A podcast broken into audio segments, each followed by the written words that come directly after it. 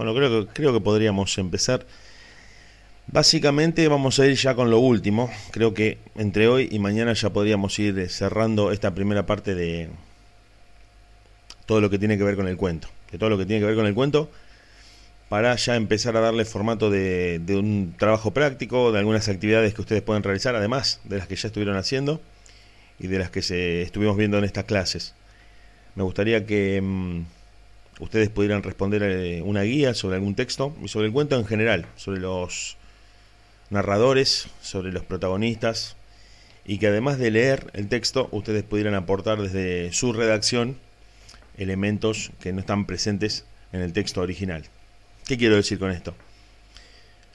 Mi idea es que ustedes lean un cuento, que se enteren de la historia, de qué es lo que dice el narrador, pero que una vez leído y una vez realizadas las actividades ustedes puedan agregar algo de su invención, de su descripción, de una característica que el personaje en el relato original no tenía, de elementos que pueden inclusive hasta cambiar el género del cuento.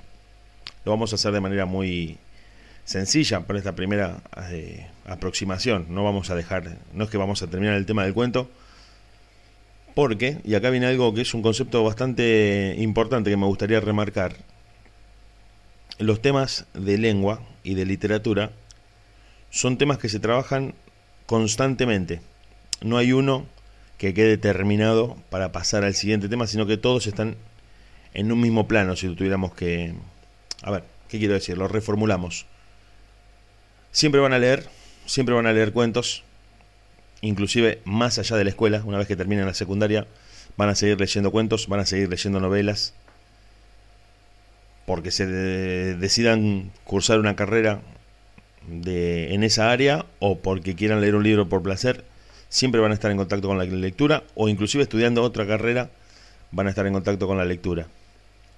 Porque el cuento es una manifestación, además de, bueno, la novela también, todo lo, todo lo literario es una manifestación artística y por lo tanto nos acompaña siempre. Siempre vamos a tener ganas de leer algo, siempre vamos a tener ganas de leer una historia que nos guste, que nos atrape, que nos entretenga. Entonces esto que vamos a trabajar ahora y que le vamos a dar un formato de, de trabajo práctico y de una serie de actividades que yo quiero que ustedes realicen para ser evaluados y para ponerles una primera nota, es una primera etapa, no es que vamos a dejar el cuento y nunca más en la vida volvemos a leer un cuento, vamos a volver a trabajar e inclusive hasta vamos a leer cuentos para trabajar otros temas que no tienen que ver con el cuento. ¿Cómo? Por ejemplo, cuando trabajemos clases de palabras, cuando trabajemos la estructura de la oración, cuando trabajemos recursos literarios, podemos utilizar muchísimas veces un cuento, algún texto literario famoso, para poder eh, usarlo de ejemplo y servirnos de ese contenido para, para trabajar esos temas, la oración, la descripción, los textos eh, más allá de los literarios, los narrativos y demás. Así que eh, mañana o durante el día de hoy posiblemente les esté enviando este trabajo práctico para todos, lo voy a mandar al grupo para que ustedes puedan ir eh, realizando las actividades, obviamente que me van a poder preguntar por mensaje o por audio si necesitan alguna orientación o no entendieron alguna consigna, pero va a girar en torno básicamente a esto, a la lectura, primero la lectura de ustedes, de los textos y a la resolución de actividades, es decir, a la respuesta que ustedes puedan dar frente a preguntas. ¿Qué tipo de personaje tiene? ¿Qué tipo de narrador? ¿Qué tipo de cuento es? Si repasamos un poco de lo que estuvimos viendo, de lo que estuvimos hablando, nos vamos otra vez a, a estos tres narradores que teníamos, a este narrador omnisciente que sabe todo, lo que piensan, sienten, deciden y creen los personajes, absolutamente todo, una especie de Dios que ve todo desde arriba, a un narrador protagonista, que es el que cuenta las acciones desde su punto de vista, donde en todas las acciones del cuento él está involucrado, y un testigo que tiene el mismo nivel de conocimiento que el narrador eh, protagonista, pero que ya no vive todas las situaciones en primera persona, sino desde un lugar más de observador, una tercera persona que ve lo que le pasa a otro. Y básicamente me gustaría trabajar en cuanto a géneros, no todos los géneros por ahora, ya podríamos volver a eso más adelante, no todos, sino puntualmente el cuento realista y el cuento fantástico, porque el realista se bifurca muchísimo hacia el policial, hacia el de terror, bueno, una serie de, de subdivisiones. Pero me gustaría trabajar el cuento realista y el cuento fantástico. Porque también tenemos el cuento de ciencia ficción, el maravilloso, bueno, hay varias, hay varias clasificaciones, pero me interesaría que podamos quedarnos ahí, en el cuento que juega entre lo verosímil y lo fantástico. Y tratar de ver en qué momento esa línea se vuelve un poco difusa. Y esto es un concepto que me gustaría, espero que me estén escuchando, espero que me estén recibiendo bien de todo esto que estoy diciendo. Me gustaría que ustedes, es lo ideal, como lectores y como lectoras, se entrenen mucho, tengan mucho timing y mucho oficio como lectores para darse cuenta cuando un cuento es realista, cuando es fantástico y cuando está jugando con esa línea en la que no se sabe del todo si es real o si es fantástico lo que está pasando. Porque muchos autores explotan ese límite. Recuerden, recuerden que estamos hablando de literatura. Esto no es ciencia, no es una ciencia exacta, mejor dicho, es una ciencia social, es una ciencia muy, muy compleja y no es exacta. Por lo tanto, todo lo que podamos decir se puede reformular, se puede reinterpretar y se puede ampliar. Es un medio enrevesado lo que estoy diciendo, pero tiene que ver con eso, con entender que el arte no tiene límites generalmente. El límite está dado por el creador y por el receptor de esa obra. Es decir, cómo ustedes pueden reinterpretar el cuento, cómo ustedes pueden entender lo que dice un texto, no puede ser controlado eh, por el autor, no puede ser controlado por el narrador, por la persona que escribe el cuento. Es decir, yo puedo escribir un cuento con la intención de asustar al lector, un cuento de terror donde pasen cosas muy, muy terroríficas y a ustedes les puede causar gracia, les puede dar, les puede dar risa. Un cuento que, ha pasado en la historia ese tipo de cosas. Han querido escribir una novela con un objetivo y el efecto en el público ha sido otro. Y en este momento me acuerdo muy rápidamente de los viajes de Gulliver, de Jonathan Swift, que escribe un cuento, eh, una novela, perdón, Los viajes de Gulliver, queriendo criticar a la raza humana, queriendo eh, mostrar lo peor que tiene el ser humano, y lo que logró fue que fuera incorporado como un cuento para niños, porque Gulliver, una vez que se desmaya, cae en la tierra de Lilliput y es, eh, bueno, creo que recuerdan el, los dibujos animados, es atrapado por un montón de seres muy chiquititos que le empiezan a enseñar un poco de, varias cosas sobre la vida y se da una serie de diálogos muy entretenidos y muy interesantes, pero que lo que quiero mostrar de esto es que Jonathan Swift decide criticar a la raza humana y le termina saliendo una novela para niños. Entonces el autor del texto, el escritor, no siempre es consciente, ni puede prever lo que va a pasar con su obra. Como la música, lo mismo que la música. Exactamente lo mismo. Podés tener una intención y el efecto puede ser muy distinto. Muy, muy distinto. Espero que todos ustedes estén.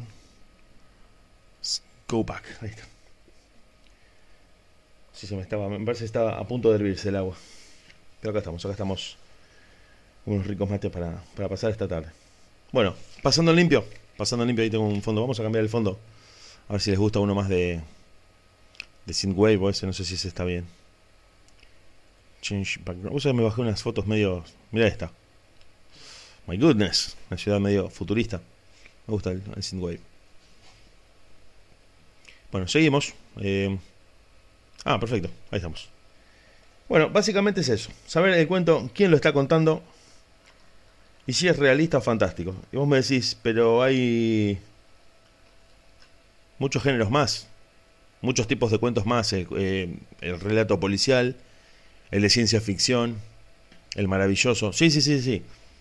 Pero creo que los voy a abrumar si ahora les, les propongo que ustedes lean varios textos al mismo tiempo y traten de determinar el género de cada uno. Me parece que va a ser muy pesado. Me parece y me gustaría más eh, ir por ese lado, por el lado de lo realista y lo fantástico, el concepto de verosímil, el concepto de verosímil y el tipo de narrador, además de una serie de preguntas sobre los personajes, sobre la estructura del cuento y esto que te decía al principio de que ustedes, de que ustedes pudieran eh, agregar elementos de composición propia en cuanto a la descripción de los personajes, en cuanto al final del cuento, en cuanto a situaciones que no están incluidas en el relato y que pueden ayudar a, amplificar un poco la historia.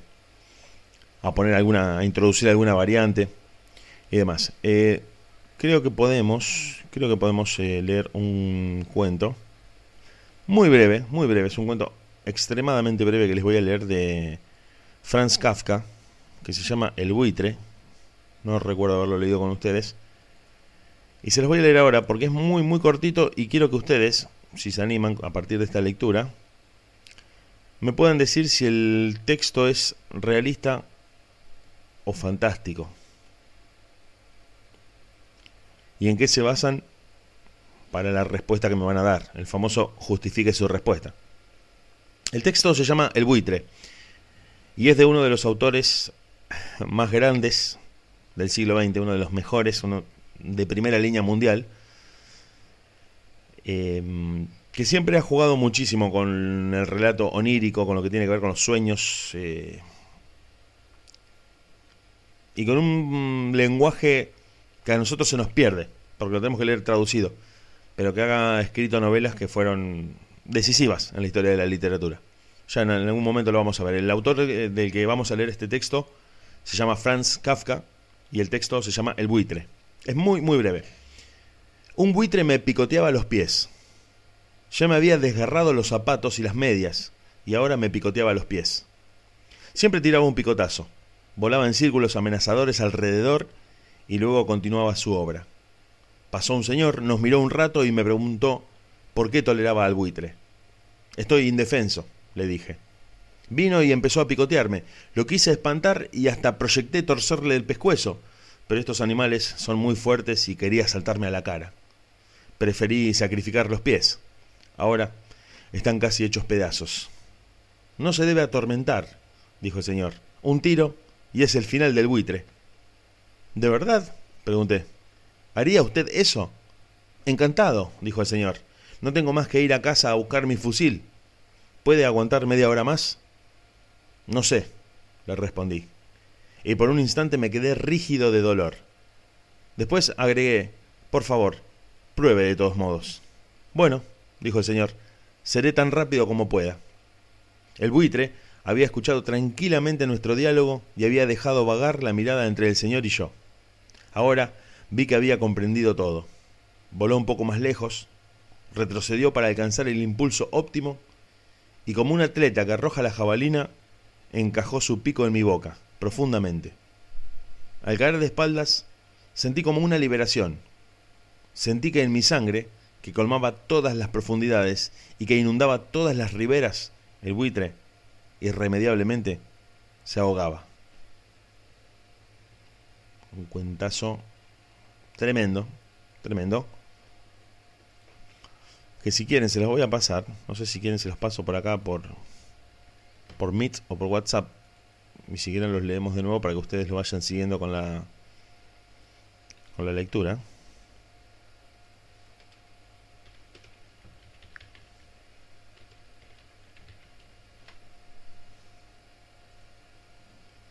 Ahí está.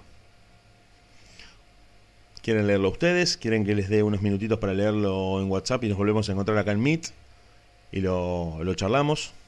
Pueden hacerlo, me gustaría que lo leyeran, me gustaría que vieran los elementos y que pudiéramos analizarlo entre todos. ¿Les parece? Los espero unos minutitos si lo quieren leer y cuando terminan me avisan. Bueno, creo, creo que lo leyeron, ¿o no? ¿Lo leyeron? Eh, ahora les voy a escribir por el chat porque me parece que tengo la leve sensación de que estoy hablando solo. No sé si todo esto salió. Les voy a escribir por el chat para confirmar. El micrófono está encendido. Creo que está todo prendido. Whiteboarding. Ah, perfecto. Buenísimo. Gracias. Gracias, gracias.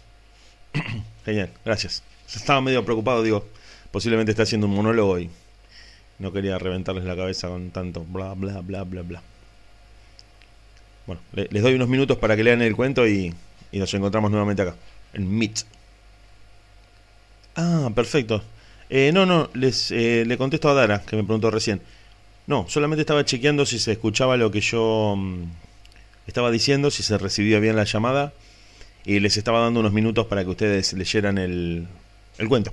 El cuento así lo charlamos entre nosotros. Les estaba porque sé que por ahí, sí, justamente te pueden llamar o te pueden preguntar algo y no quería ni apurarlas ni, ni estar como muy intenso. Así que les daba tiempo para que leyeran el cuento, para que lo lean y después, si quieren, lo charlamos entre nosotros y, y vemos qué es lo que está pasando en el cuento El buitre. Bueno, creo que ya lo leyeron el texto, lo, lo pudieron leer. Yo se los pasé por WhatsApp, no sé si les resultó más cómodo por WhatsApp que por, por Meet. Pero creo que lo pudieron leer. Creo que lo pudieron leer. Es un texto extremadamente corto, extremadamente breve y al mismo tiempo, y al mismo tiempo tremendamente efectivo. Repasando una vez más, al principio de las clases decíamos que mm, el cuento se diferencia de la novela, que son los dos grandes géneros, porque no hay tiempo para nada. En la novela puedes contar la historia de un personaje, puedes describir el lugar en el que vive, puedes presentar historias paralelas. Si bien la historia se centra en un personaje, puede haber conflictos de, otras personas que después terminan eh, cruzándose con los del personaje principal, pero en el cuento no hay tiempo para nada de todo eso. Es un relato muy breve que tiene que ir directamente al conflicto, directamente al nudo. Una pequeña introducción, un nudo y un desenlace, nada más. Y si ustedes leyeron este cuento, el que yo les pasé recién, van a ver que no se sabe en qué lugar ocurre, no se sabe cuándo ocurre, no se sabe cómo se llegó a esa situación previamente. Lo único que se sabe es que el protagonista estaba sufriendo los embates de un ave que pasa a alguien que le ofrece ayuda y que no llega a tiempo. Es básicamente o principalmente uno de los grandes temas de Kafka. Esto de del desencuentro entre las personas y de la famosa frase cuando estoy no puedo y cuando puedo no estoy. O mejor dicho, cuando lo tengo no lo necesito y cuando no, lo necesito no lo tengo. ¿De qué estamos hablando? De todo, de la vida. Que vos decís, bueno, a ver, cuando yo quiero ver a la persona que me gusta, no está. Y cuando yo no estoy, ella está. Entonces digo, pero siempre nos desencontramos. Bueno, el desencuentro es el gran tema. En este texto, además de preguntarles a ustedes, esto no se los puedo decir porque quiero que, que ustedes lo planteen, si este cuento que acabamos de leer, muy breve, es un cuento realista o es un cuento fantástico. Según la, lectura de ustedes. Si quieren escribirlo por el chat, para no abrir los micrófonos, no, no tengo ningún problema. ¿eh? No quiero que se expongan ni que se sientan incómodas, eh, ni nada por el estilo. Solamente me gustaría saber de lo que leyeron, si lo vieron como un cuento realista, como algo que puede pasar, como algo fantástico, como algo que se sale un poco de lo que habitualmente conocemos como la realidad, está tan un concepto medio difícil de establecer, pero que creo que se basa mucho en nuestra experiencia cotidiana. En una parte para mí es realista, pero después vendría a ser como fantástico donde el buitre entiende lo que ellos están diciendo. Yo te repregunto sobre eso que dijiste, me encantó. Pero yo te repregunto, ¿los animales pueden entendernos? No digo las palabras, pero ¿pueden entender nuestro comportamiento? Sí, qué sé yo. Yo creería que sí. A mí, a mí por lo menos me pasa mucho con, con los perros y con algunos gatitos. Pero también, mira que me, me, gustó mucho lo que dijiste, porque también me gustaría agregar que para que el cuento tenga algún elemento fantástico, tiene que haber uno realista primero. Porque si todo es fantástico, o por lo menos nada está conectado con la realidad, pasaríamos directamente al tipo de cuento maravilloso.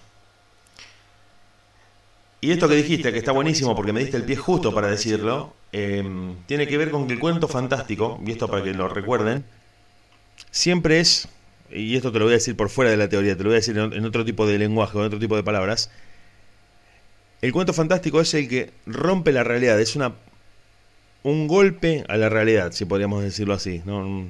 Suena un poco fuerte, pero es una especie de ruptura de la realidad. todo es normal, todo es real, todo es conocido por nosotros, lo que estamos leyendo o lo que estamos viendo si fuera una película. Y de pronto pasa algo que nos hace mucho ruido, algo que vos decís, pero pará, pará, esto... ¿Cómo, qué, cómo, qué, qué es esto? Y ahí es donde lo fantástico irrumpe. Porque si ustedes vieron, eh, bueno, creo que habrán visto las películas y habrán leído los libros de Harry Potter, Narnia o El Señor de los Anillos, que lo, hemos comentado previamente en clase, vos directamente entras a un mundo donde nada está conectado con nuestra realidad. Donde hay un montón de seres que creo que no existen, donde hay un montón de situaciones como el hecho de volar eh, con elementos que no están hechos para eso, nosotros no, no los tenemos. Y eso ya plantea todo un mundo maravilloso. Lo fantástico, que a veces nos suena muy parecido a lo maravilloso, es en realidad eso de romper, de romper con lo cotidiano. Y en este cuento, en este cuento, yo me arriesgaría a proponerles a ustedes a ver qué, piensan, que, que, inclusive el ataque del buitre hasta lo, lo, tomaría como algo real.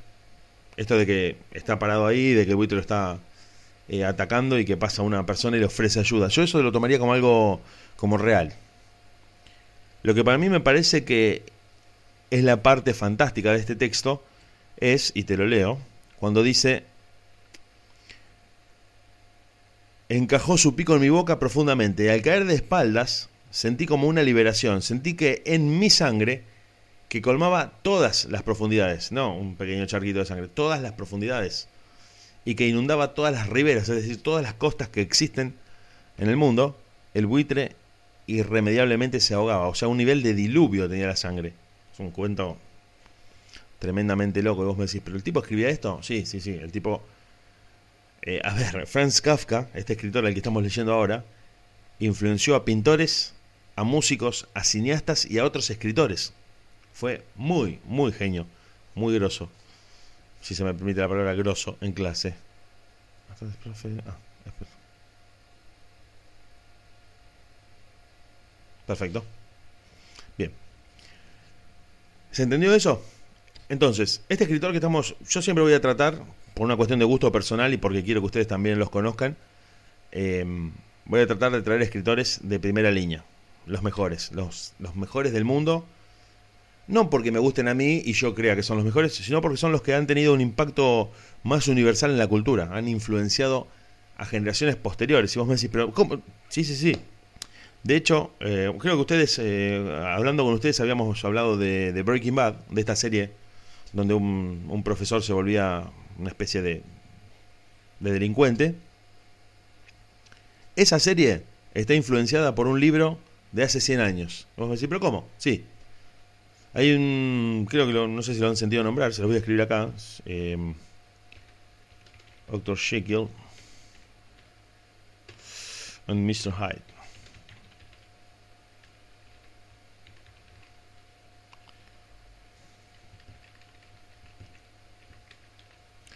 Así se llama el libro. El autor es Robert Louis Stevenson. El tipo escribe un libro este, este autor, Stevenson, en el que cuenta que un médico muy respetado, muy honrado, muy bueno y muy aceptado por la sociedad, encuentra una poción para volverse malo y para volverse bueno una vez más. Es decir, para ir tener unos momentos en donde era una muy buena persona y otros momentos en donde era una persona completamente mala. Después se, empieza a, borrar el límite y ya no sabe quién ha tomado control de quién. Si el malo tomó control del bueno, si el bueno ha tomado control del malo. Y termina, bueno, no les puedo contar el final porque supongo que en algún momento lo vamos a leer.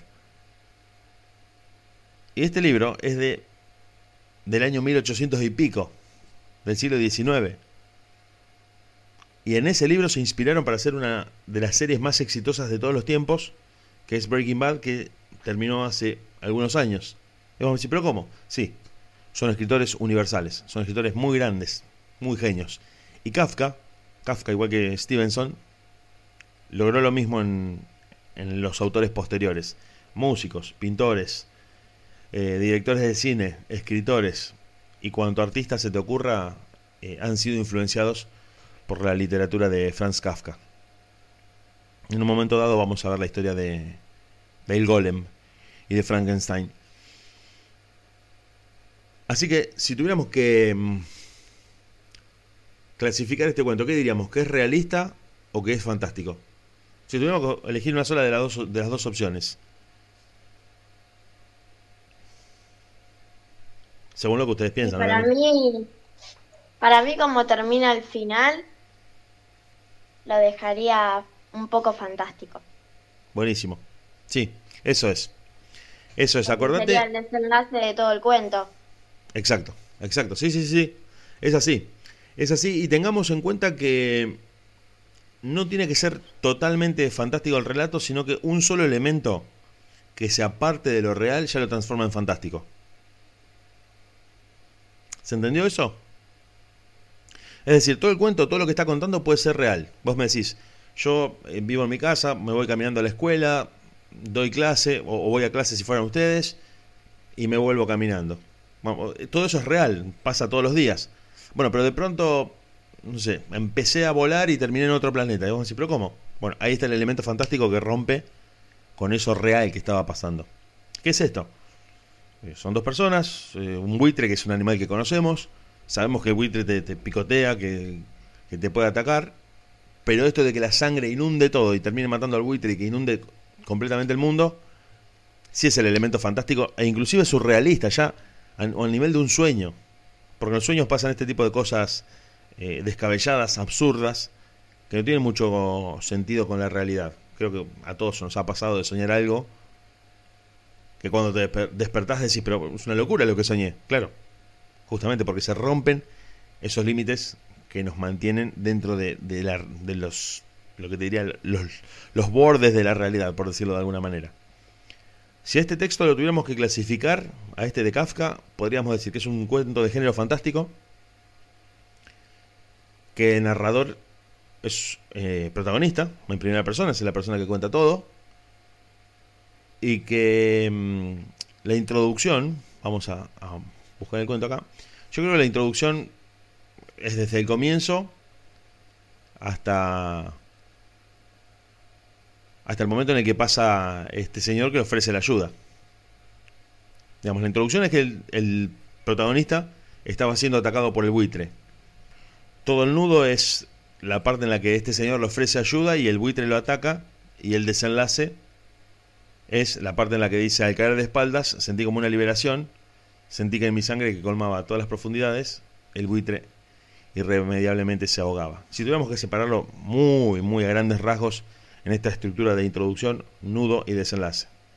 Introducción, el, buitre lo estaba atacando, nudo pide ayuda y el buitre finalmente lo ataca y el desenlace es que con su, con su muerte y su sangría, termina ahogando al buitre e inundando todo el mundo. Una locura el cuento, una locura total. Vos me decís, pero es un cuento muy loco. Sí, sí, sí, sí. Mucha gente lo ha leído de esa manera y han quedado fuertemente impactados por este texto de, de Kafka. No sé si ustedes escribieron. Ah, no. Still lead.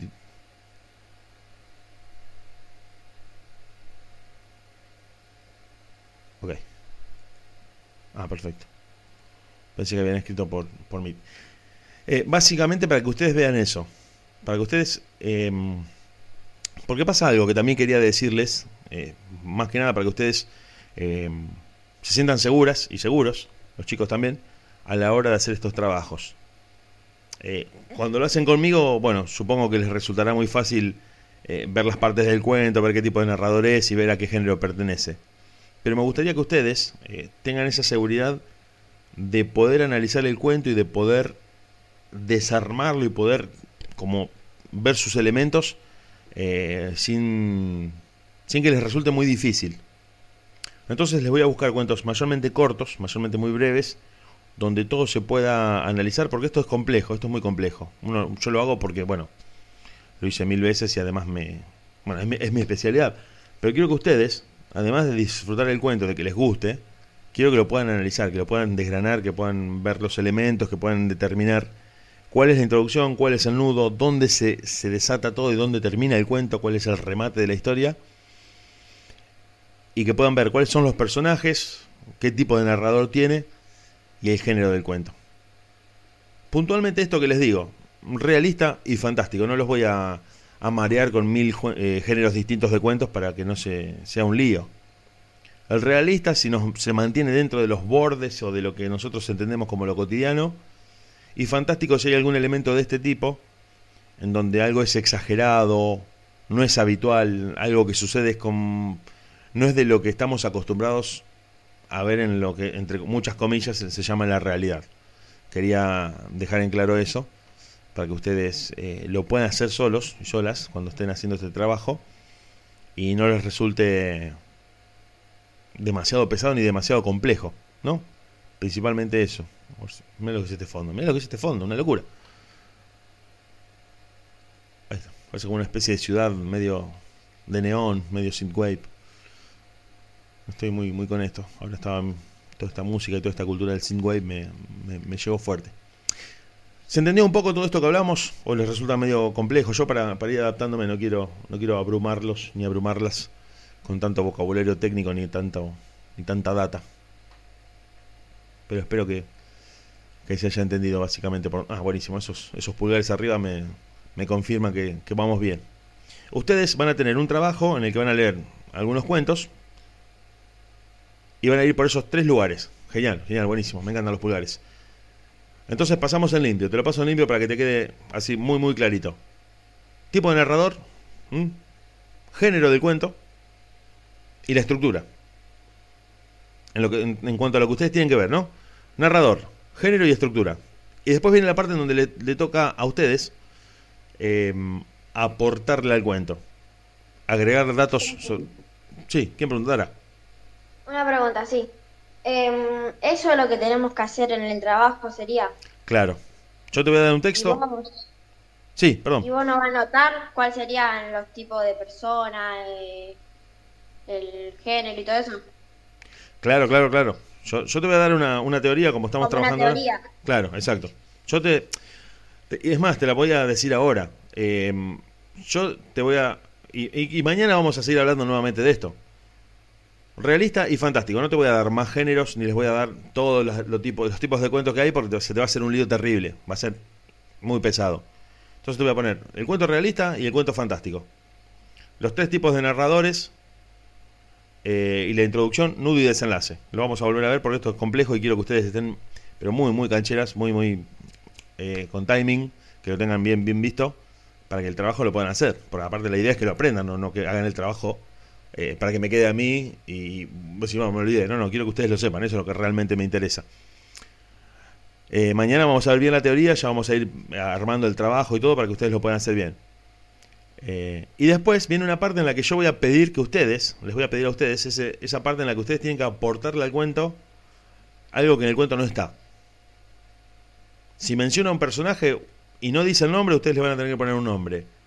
Si no dice dónde vive, ustedes van a tener que inventar dónde vive, a qué se dedica, con quiénes vive, cómo fue su historia anterior hasta lo que le pasa en el cuento. Un montón de datos que van a ser de redacción personal y al ritmo de la imaginación de ustedes. Vos me decís, eh, bueno, no sé, por ejemplo, Serena va a decir que el personaje nació en Austria y que era un científico. Y Dara puede decir que en realidad era argentino y que no sé, que era un gaucho. No sé, lo que se te ocurra. La imaginación en la literatura es totalmente ilimitada, podés pensar lo que se te ocurra. Era un astronauta de, del siglo XVII. ¿pero cómo? Y sí, había viajado en el tiempo y fue y volvió. Ah, una locura. Bueno, al ritmo de la imaginación de ustedes. Entonces lo vamos a dividir en dos. Una parte en la que ustedes tienen que responder sobre la teoría que vamos a ver y otra parte en la que ustedes tienen que agregar desde su invención, desde su imaginación, datos que no van a estar en el cuento. Yo eso se los voy a ir preparando eh, mañana creo que ya se los voy a poder estar eh, enviando para que lo hagan. Y ahora en el grupo les voy a pedir a los chicos, igual esta clase la voy a subir, les voy a pedir a los chicos que, que si mañana pueden que se conecten, no importa de qué burbuja sean, que se conecten para que podamos ver esto eh, más en profundidad, que ustedes puedan preguntar, che, esto no lo entendí. Bueno, te lo explico. Esto otro no me quedó tan claro, te lo explico de nuevo y lo vemos de esa manera. ¿Les parece? al trabajo lo vamos a hacer por acá. O sea, virtual. Sí, mira, esa es una pregunta que la verdad que no sé qué decirte.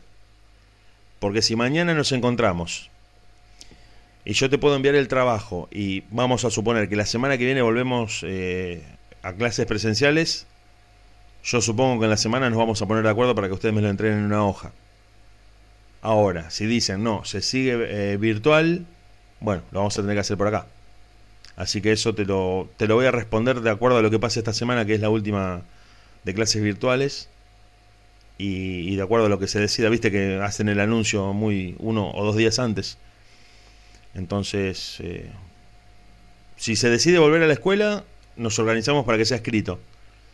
Y si nos tenemos que quedar así como estamos ahora, eh, bueno, virtual. Así que estén atentos a eso. Igual vamos a estar hablando por el grupo, seguramente. La escuela les va, les va a estar avisando también cómo se sigue, pero bueno, tengan en presente eso. Si volvemos, los hemos escrito. Y si seguimos por acá, yo les voy a pedir que me lo hagan por, por texto y que me lo envíen. ¿Les parece?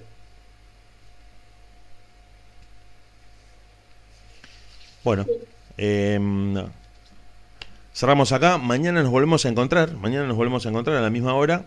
Eh, y les voy a escribir a los chicos que no se pudieron conectar para que mañana, si, si pueden, se, se metan a Google Meet. Así, así vamos viendo todo esto. ¿Sí?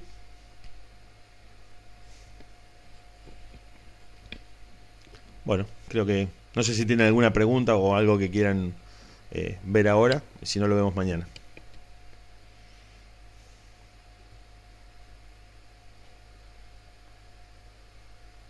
Bueno, mañana entonces otra vez una y media les voy a estar mandando el enlace y nos encontramos otra vez acá. ¿Les parece?